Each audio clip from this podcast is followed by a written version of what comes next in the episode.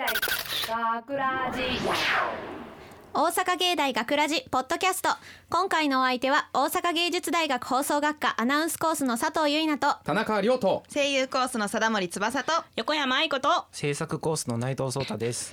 よろしくお願いします構成作家の山野さんもよろしくお願いしますはい、よろしくお願いいたします。はい、で、えっ、と、今日の、えっ、と、オペは。うんポッドキャストが村上くんと稲田さんに今お願いしてます。はいお願いします。お願いします。で、本編はたるいくんと内藤くんがバッチリ決めてくれました。ありがとうございますありがとうございます。ありがとう。ございます。ありがとうございます。で、えーっとさてさて今回のポッドキャストでは、ん。先週の土曜日に放送された本本本放送の内容を残念ながら紹介することができませんので、私たちのフリートークのみでお届けしていくわけですが、はい。その前に今回お送りした本編ショートストーリー「ラストクリスマス」の脚本が採用された棚良先輩、はいや収録を終えた感想また作品の仕上がり含めいかがでしたか？はいはい。えー、っとですねまあまずはまあストーリー紹介をはい。させてもらおうかなと思うんですけれども、お願いまあ、えー場所はホテル37階のおしゃれなバーですね。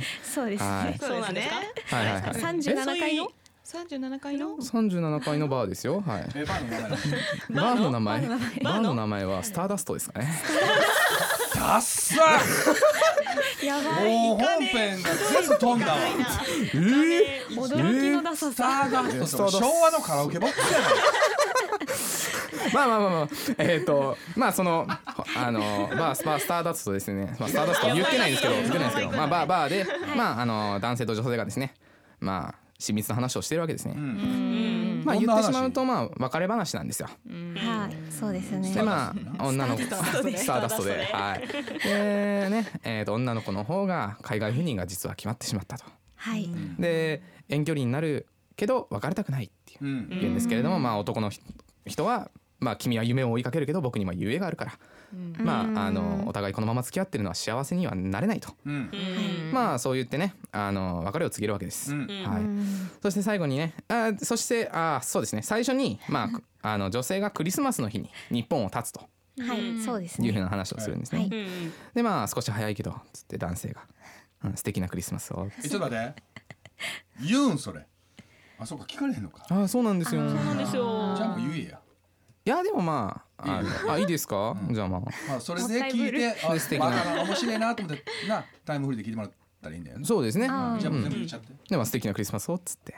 うん。メリークリスマス村ってなんて？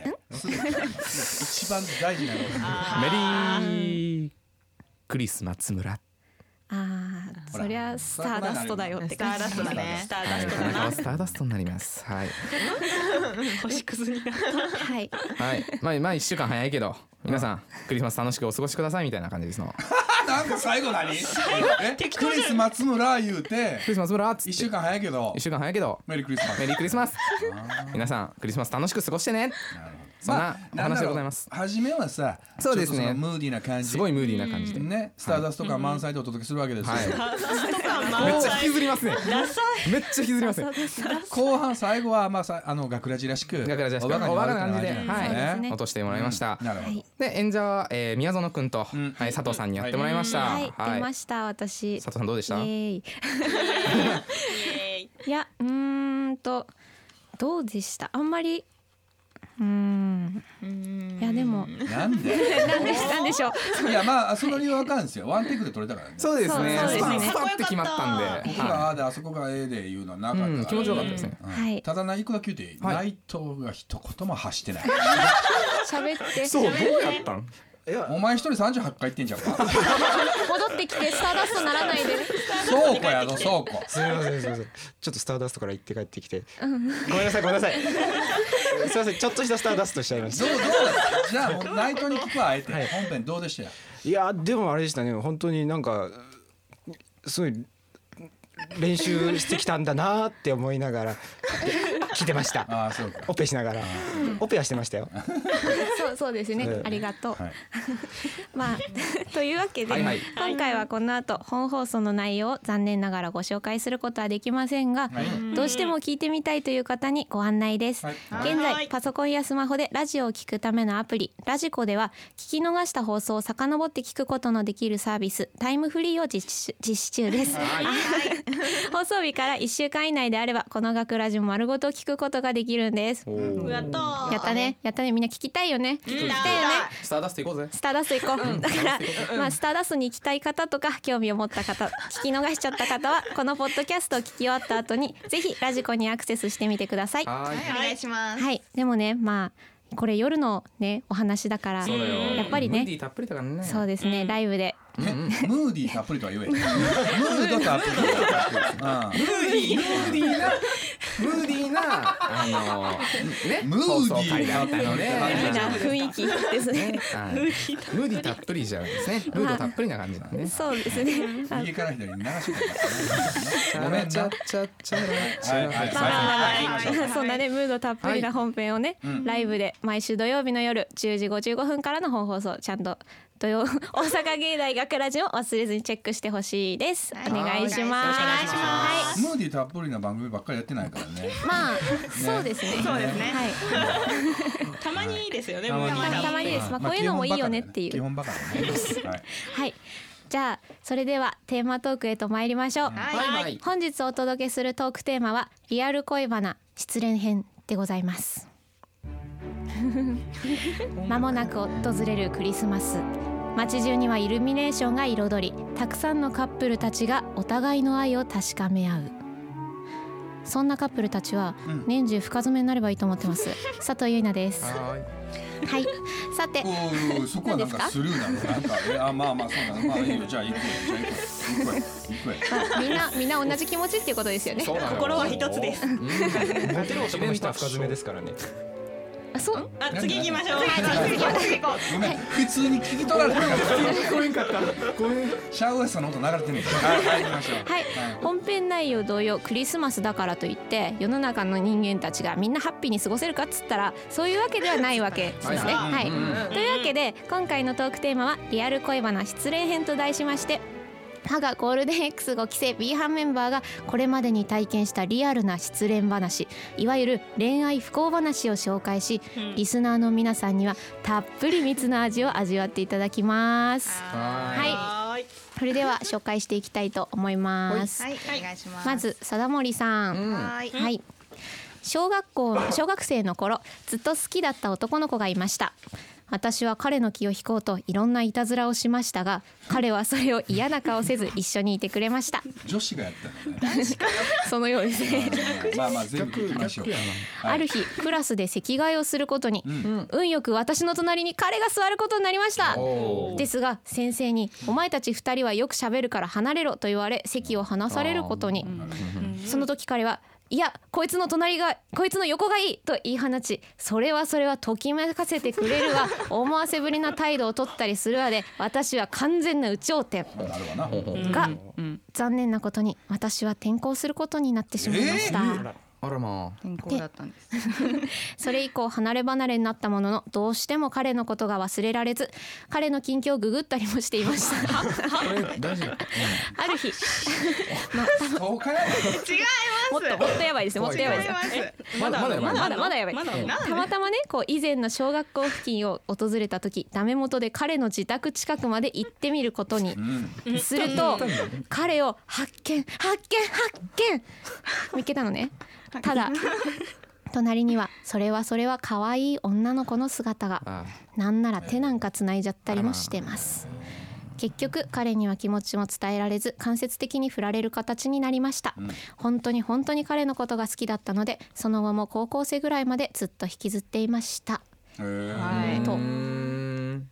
小学校から高校まで引っ張ってた。はい、引っ張りました。長いな。長いね。めっちゃ好きだったんですよ。ええなんかそんなことよりもストーカー行為が、いや、それは、それは違う。それは違う。話でしたもんね。違うよ。失恋話っていうか貞森の怖い話。違うって言って、そういうことじゃないんだよ。どじゃあどういうこと？知りたくって、なんか今どうしてるのかなって。それもう完全にストーカーの発想だから。でなんか自宅のパソコンだとこう、うんうん。やっぱ親とかが見るからうん。バレ履歴が残るはい。バレるからう。ん。学校のパソコンの授業とかプロの手で口だよね。なんかもっとやだ。足がつかないようにするのはプロだよ。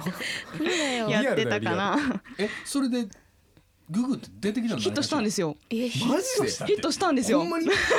お前また嬉しそうに語んねんな満面の笑顔名前を検索するんですか？名前名前を検索。名前を入れて。画像検索。ウェブウェブ検索して。索。ならなんか陸上のなんかサイトが出てきてなんか賞がななんか金賞みたいなの出てきてああ今陸上やってるんだみたいな感じ。なんで？でまあ近家の近くまでそうなんですよ。よくなんか友達の友達に遊ん？友達の家に遊びに行ったりとかしてたからうん。なんか帰る前にちょっと行ってみようかなみたいな感じで。行ってみようかな。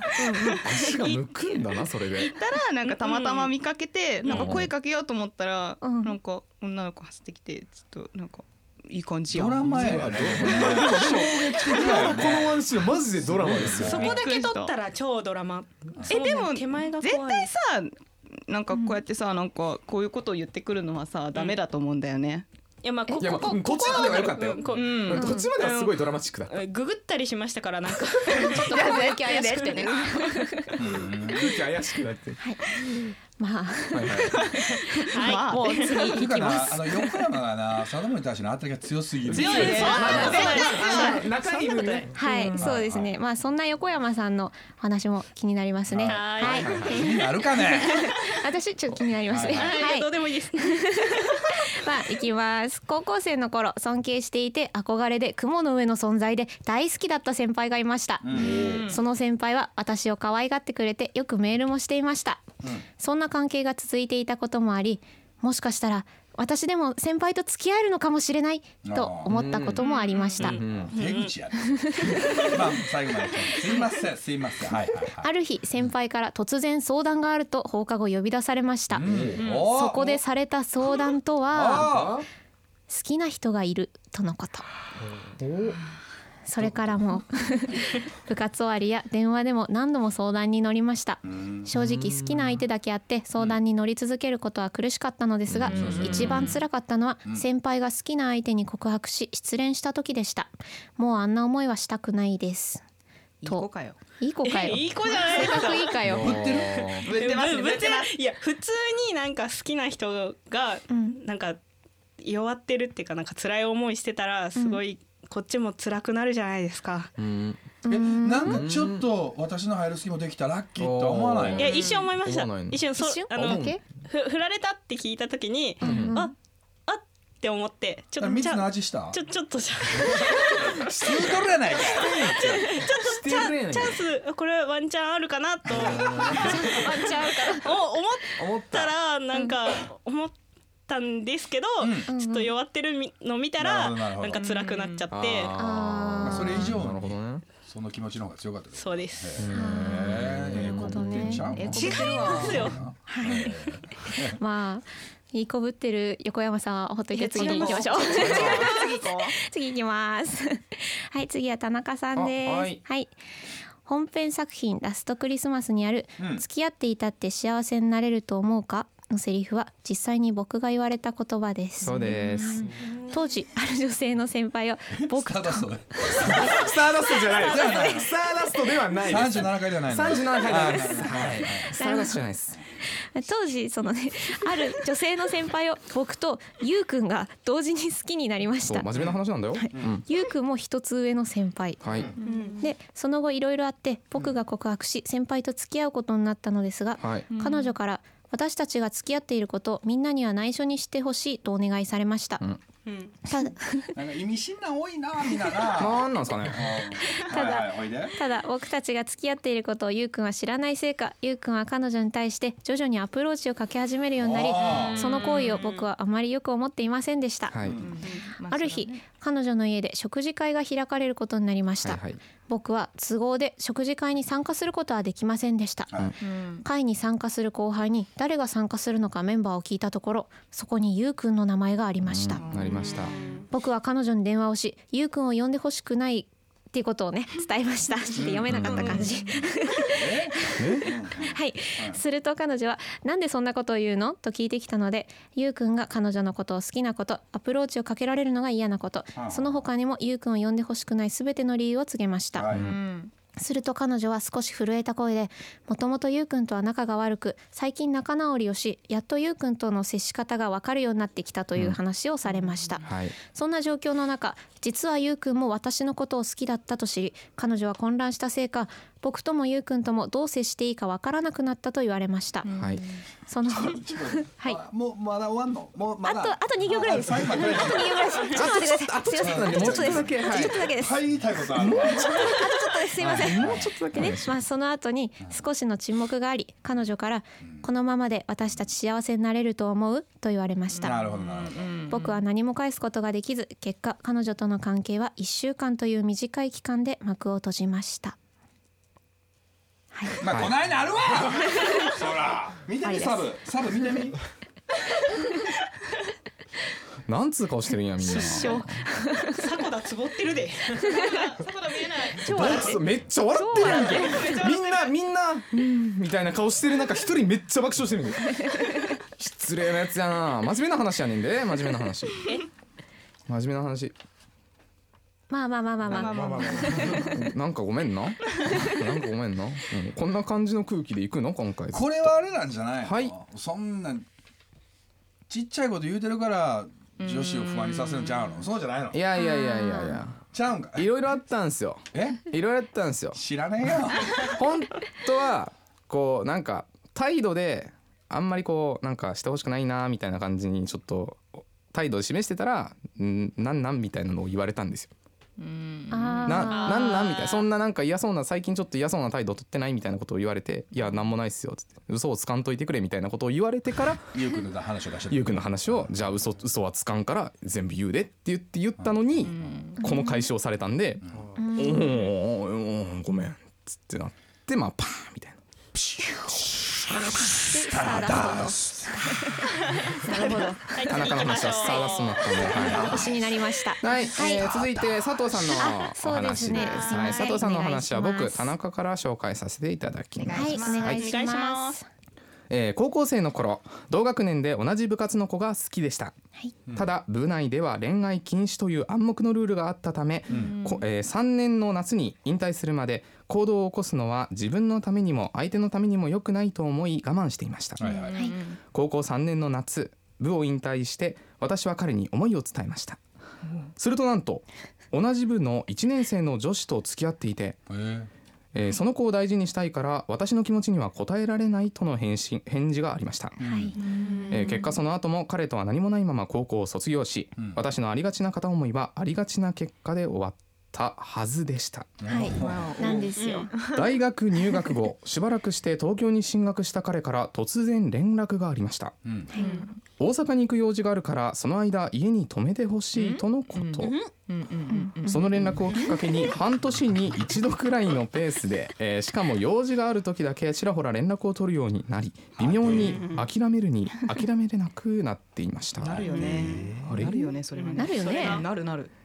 彼のことしか、えー知らないからダメなのか。と他の男性と付き合ってみるものの、えー結局彼と比べてしまって短期間で終了、我ながら面倒くさい片思いをこじらせてしまったなぁと思っていたところ互いが好きなアーティストのライブが秋に関西で開催されることが決まり、えーまたもや私の家に泊まりに来ることに、高校時代の彼女ともどうやら別れているようだし今度こそ絶対に振り向かせると私はのんきに策を練っていました、はい。はい。そんなある日、えー突然その人のツイッターで「先日彼女ができました」というつぶやきがはい。その数日後 ライブの時泊まりに行くって言ってたけどやっぱりやめとくわと連絡が来ました。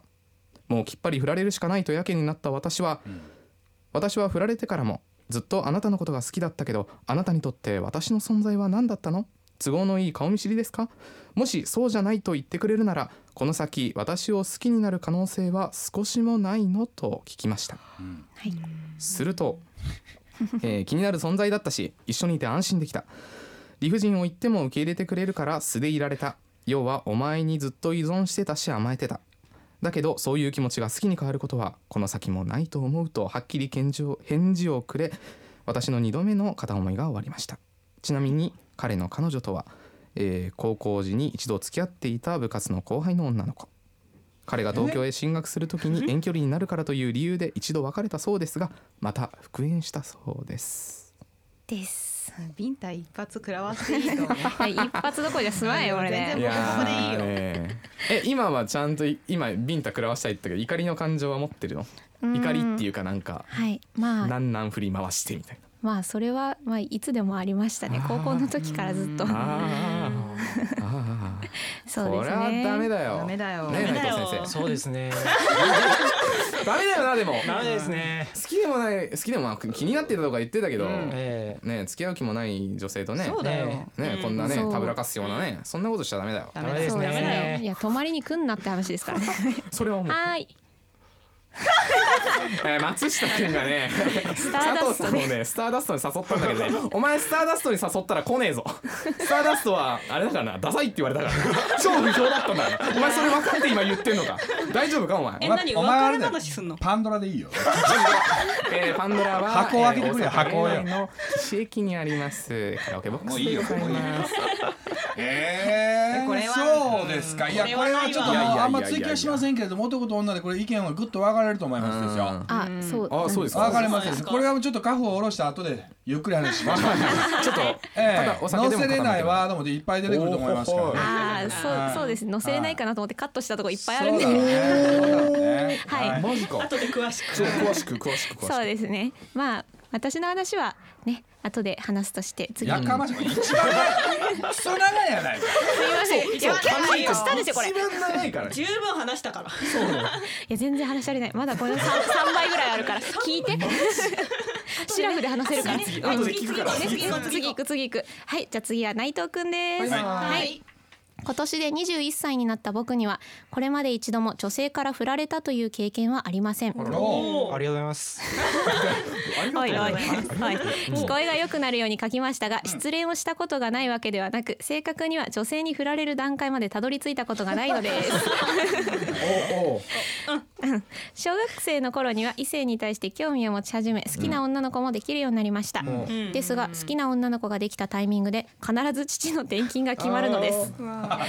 父の職業職業柄転勤は致し方ないことではありましたが、毎回このタイミングで好きな子には会えなくなりました、父もさすがに中学高校での引っ越し転校はかわいそうだと思ったそうで中学中学生の頃から祖父の家で生活することになりました、おその後中学に入ってから転校することはなくなりましたが、今度は好きな女の子が転校してしまう始末 二人の女子を好きになったものの見事に二人とも県外に引っ越していきました。逆にすごい。すごいなこれ。ミラクルだね。高校時代はほんの少しだけ心がすさみ人を好きになれる余裕がありませんでした。結果見事誰一人として転校や退学をすることなく卒業することができました。おめでとう。おめでとうございます。おめでとうございます。大学に入学してすぐサークルの先輩に思いを寄せましたが、直後にそのさ先輩はサークルを辞め、今では先輩の友達ですら連絡が取れなくなってしまいました周囲周囲からはグズグズしていてなかなか行動に移せないのが悪いと言われ僕自身もそのように感じるところもありますがことごとく好きになった人が遠くへ行ってしまうので、これまで女性に振られたという経験がありません、正直なところ21歳まで振られた経験がないということが振られるということに対しての恐怖心を煽り、今ではもう身動きが取れなくなっています これすごいな。逆にすごい。すごい。いやほんまにめっちゃ重なってでもなんか前こんな話してたよな。そうなんですあおの気に入りがどうとか。お気に入りの商品がすぐあの発売中止になる。何もうそういう星の元に生まれてるの？多分そうなんですよね。物を好きになるな人を好きになるなって多分神様からなんか辛い重い出罰家するしかない。なんで罰付け前世で何したの？何したの？何したの？極悪人でしょ先生。絶対やべえわ。え今はどうなん？恋愛をしてんの？ええ？あどうなの？あどう気になる気になる。どうなの？どうなの？えっとあれですよね。なんで？スターダスティですよね。ちょっと何言ってるかよくわちょっとからないんないですね。ムーディーな感じで。ムーディーな。ムーディーなねしてますねこれは。してるね。これはしてるね。これはしてますね。してるでしてるしてる。え？え？してない。え？あありがとうございます なんで俺。まあというわけで以上リアル恋バナ失礼編でした。ざっくり締めようと終わります。あのざっくりついてちょっと一個一個だけ言うていいですか？はい。はい。あの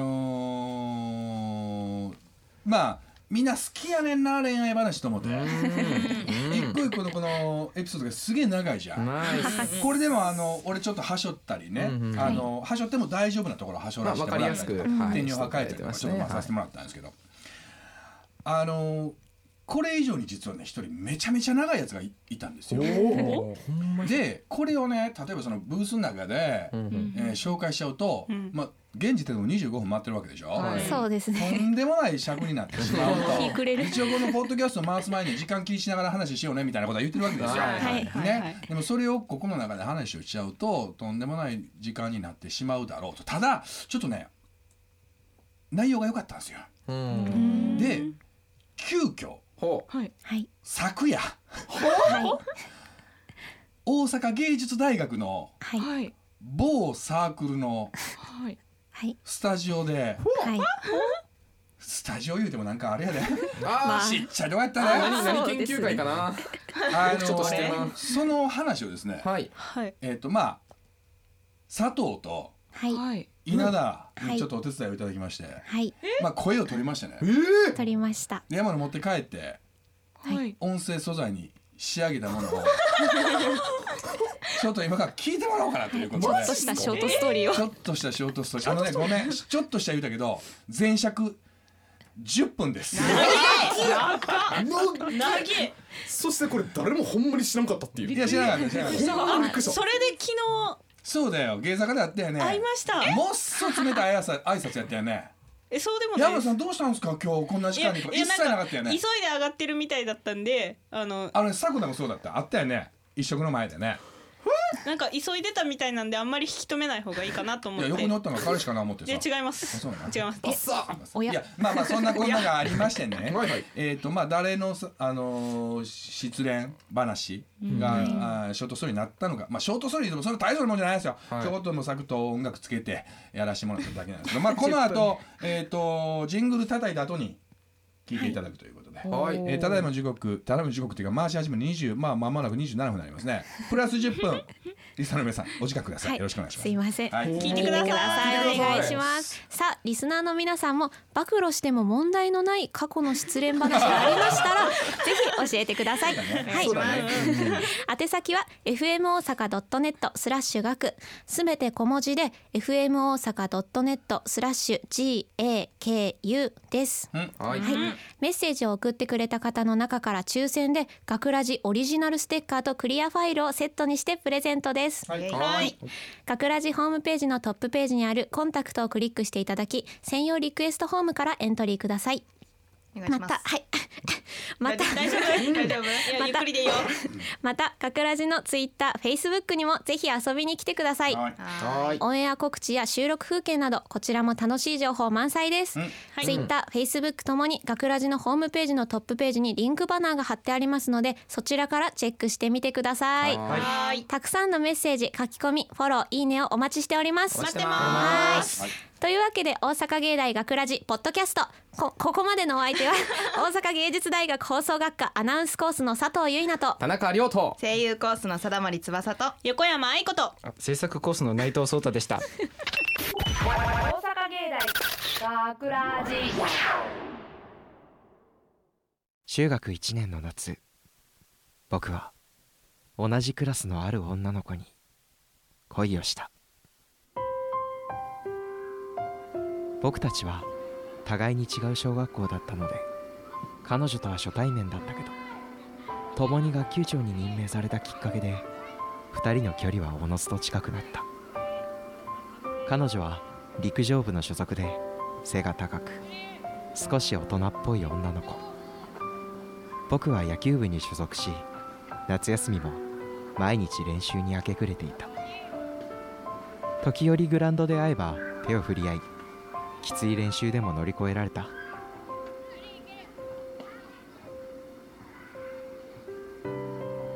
夏休みも終わり2学期が始まって少しした頃同じクラスの友人から話があると呼び出された。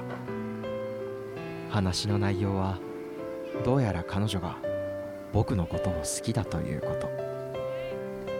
と。どうせ誰かがふざけて立てた噂だろうと最初は信じていなかった。ただその話をきっかけに僕は彼女のことを友達から異性として意識し始め気がつけば今まで以上に彼女のことを考えるようになりそしていつしか好きだという感情を抑えきれなくなっていた。とはいうもののすぐに思いを伝えられるほどの度胸はなくその後も思いを告げることができないまま半年の月日が過ぎた。中学2年になり彼女とは別のクラス。教室も1階と2階で分かれてしまいそのせいか顔を合わせる機会はめっきり減りそして彼女を好きだという気持ちも次第に薄れていったのです。中学2年の夏転機が訪れた。同級生のある女の子から告白されたのです。女子の友達は多くいましたがみんな友達止まりだった僕にとって初めて彼女ができるチャンス。返事は少し待ってほしいなんてかっこつけたものの心の中で結論は出ていました。彼女と付き合おうと。そんなある日部活の休憩中にハードルを運ぶ彼女の姿がありました。はあ重いな。誰か運ぶの手伝ってくれないかな。仕方ねえな。持ってあげるよ。優しいとこあんじゃん。ありがとね。誰かさんが持ってって言うからさ。え？私そんなこと言ってないですけど彼女と交わした久しぶりの会話だった。たわいもない話だったけどなんだかとても懐かしくて部室へと戻る彼女の後ろ姿を見ながらやっぱり彼女のことが好きなんだという気持ちを思い出したんです。その後告白された女の子には付き合うことはできないと伝えた。好きな人がいるという思いもはっきり告げた。しかしその後も彼女に告白するわけでもなくただ時間が過ぎていった。正確に言えば告白しなかったのではなく告白する勇気がなかった。もし振られたらきっと今までの関係ではいられなくなるだろう。だったらいっそこのままでいい。たまに話をして部活中に目が合えば手を振り合ってそんな関係でいられた方が幸せなんだと自分に言い聞かせていた。中学3年になった僕たちは別のクラスではあるものの教室が隣同士だったため顔を合わす機会が増えた。だけど相変わらず勇気のない僕は思いを伝えられないまま中学生活最後の夏を迎えた。野球部3年間での集大成である最後の大会を翌日に控え練習を終えて自宅に戻った時彼女から連絡があった。渡したいものがあるからグランドに来てほしいと。僕は自転車を飛ばし急いで学校へと向かった。グランドには初めて見る私服姿の彼女が一人立っていたお待たせ。どうしたの？これミサンが作ったんだ。もらってくれる？マジで？ありがとう。試合応援に行けないけど頑張ってね。うん。じゃあ。のさ。あん？どうした？いや絶対貸すからミサンがありがとね。うん。頑張ってね。あっという間の時間だった。彼女からもらった。初めてのプレゼントだった。嬉しかった。このミサンガをつけて明日の試合に臨み彼女に勝利を伝えるんだと心に決めた。けどそれ以上に伝えたいことがあった。今言わなかったらおそらくこの先もずっと言えないだろう。そう思った僕は来た道を急いで引き返した。今の気持ち伝えよう。僕は夢中でペダルをこいだ。遠くに見える彼女を呼び止め全ての思いを告げた。好きです。あなたのことが大好きです。僕と付き合ってください。彼女は驚いてた。初めて見る表情だった。僕の鼓動はどんどん速さを増したった数秒の間がとても長く感じた。そして彼女の答えは少しだけ待ってほしいとのことだった。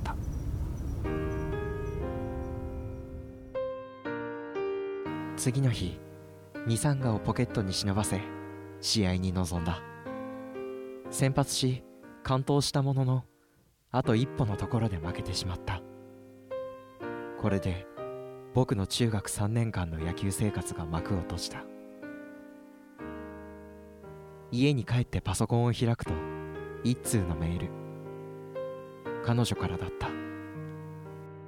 そこには今までの二人の思い出がたくさん埋められていた。出会った時のこと。学級長の頃のこと。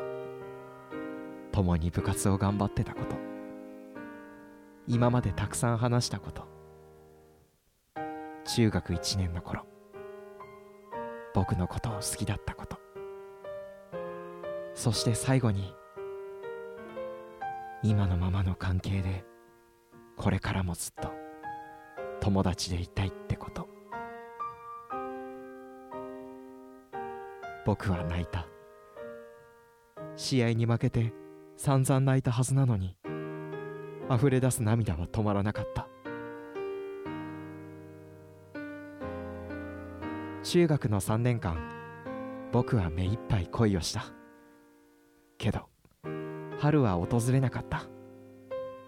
もし中学1年の頃に告白していれば違う結果だったかもしれない。ただあの時自分の取った行動に後悔はしていないし今ではいい思い出としてずっと心の中にしまってある。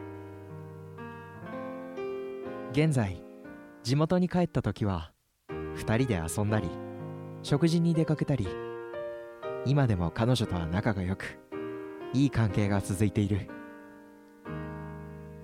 大学3年生の今でも彼女以上に好きになった人は未だ存在しない。